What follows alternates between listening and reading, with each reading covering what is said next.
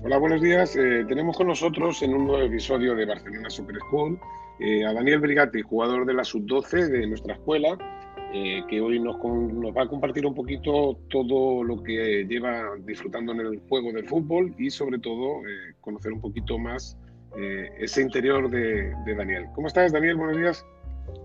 Bien. Bueno, estupendo.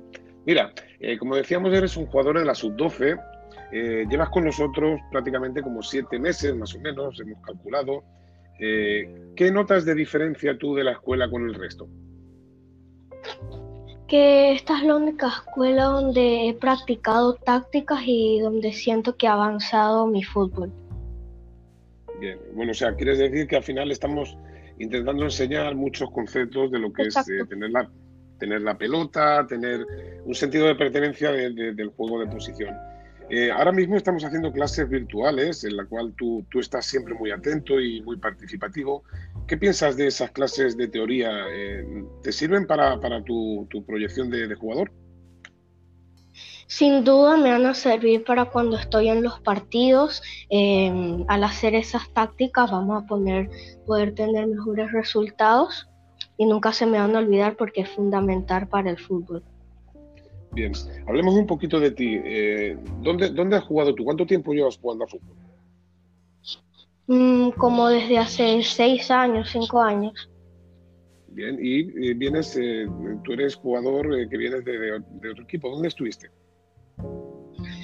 yo antes entrenaba con mi colegio, pero ya no, ya no entreno con mi colegio, ahora le dedico todo el tiempo del fútbol a Barcelona. Qué bueno.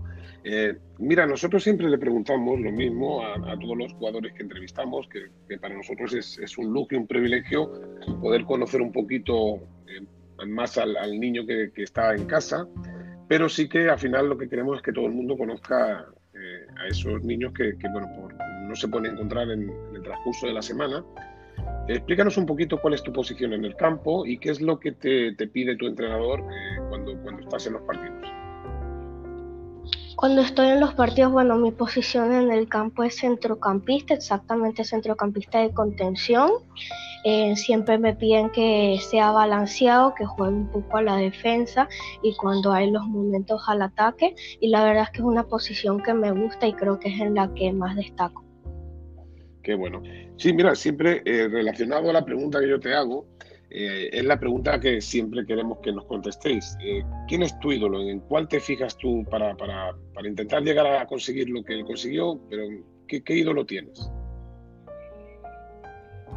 Mm, o sea, en verdad no tengo tan un ídolo, pero pues los jugadores así como Messi, jugadores que, que detrás de todo esto lograron varias cosas, siempre hay que fijarse en ellos. Ah, bien, estupendo. Sí, al final hay que tener un referente que creo que eso es lo que nos hace tener unos objetivos y que, bueno, en, el caso tuyo, tú llevas, como he dicho al principio, siete, ocho meses, ya va camino del año de estar con nosotros, tu evolución ha sido muy buena y lo más importante es que eh, los conceptos y sobre todo ese movimiento que tenemos de tener la pelota, tú los has acatado muy bien y lo están entendiendo.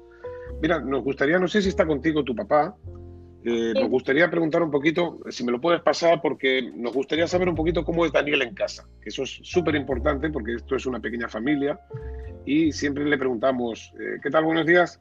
¿Cómo estás, Juan Carlos? ¿Qué tal? Bien, bueno, mira, eh, siempre nos gusta, sobre todo, ¿no? Porque al final esto lo va a escuchar papás, compañeros suyos de, Daniel y de otras categorías, saber un poquito cómo es Daniel en casa. cuál es el núcleo, ¿no? Si tienen manitas, tienen manos y, saber cómo es el comportamiento. Ok, Daniel es hijo único, este, y, bueno, en, casa, a diferencia de lo que muestra, este, es muy inquieto, es eh, muy imaginativo, muy creativo, esas son sus principales características, muy, eh, es decir, le gusta investigar, es muy apasionado, por lo menos en el fútbol, de la táctica, le encanta mucho todo el tema que tenga que ver con la táctica y normal, un niño normal, muy inquieto, muy inquieto. Qué bueno, sí, al final, eh, te digo, nos gusta por eso mismo, ¿no? Porque al final el reflejo de lo que tenemos nosotros en el campo eh, coincide, eh, te diría que el 99% con lo que hay en casa, ¿no? yo recuerdo una conversación con, con, él donde le explicábamos uno de los jugadores que habían sido centrocampistas y que pasaban a, ser centrales. Y él atendía con, mucha, mucha dedicación esa instrucción que se le daba y eso al final da a entender que en casa también puede ser un niño de que eso, que busque conocimiento, que busque muchas cosas. Nos gusta también saber mucho de, los papás ¿Qué, opinión tienen de la escuela? Porque al final eh, es una escuela, como creo que has, podido percibir, muy familiar. ¿Qué, sensaciones te da a ti la escuela y qué, o qué cosas deberíamos eh, modificar o cambiar para que al final poder, poder darle mucho más eh, reconocimiento al trabajo que hacen los entrenadores con los chicos? Mira, Juan Carlos, tú sabes que siendo yo padre de un alumno del Thomas Jefferson, coincido con, con, muchos padres eh, que también tiene sus hijos eh, contigo en la escuela de Barcelona. Y, recuerdo que, que algunas de las cosas que ellos me comentaban cuando estábamos indecisos sobre qué escuela de fútbol conseguir, es que justamente en Barcelona eh, existía eso, un, un, espíritu de familia que en otras escuelas ellos no habían conseguido. Y adicionalmente me hablaba mucho sobre la seriedad con lo cual se tomaba en cuenta, digamos, toda la parte de los entrenamientos y sobre todo el desarrollo individual que se le daba a cada niño. Y creo que las expectativas que yo me creé con base a los comentarios de estos padres se cumplieron totalmente. Eh, yo, yo, estoy muy satisfecho y, el avance de Daniel, digamos, ha sido notable en comparación con lo que anteriormente había.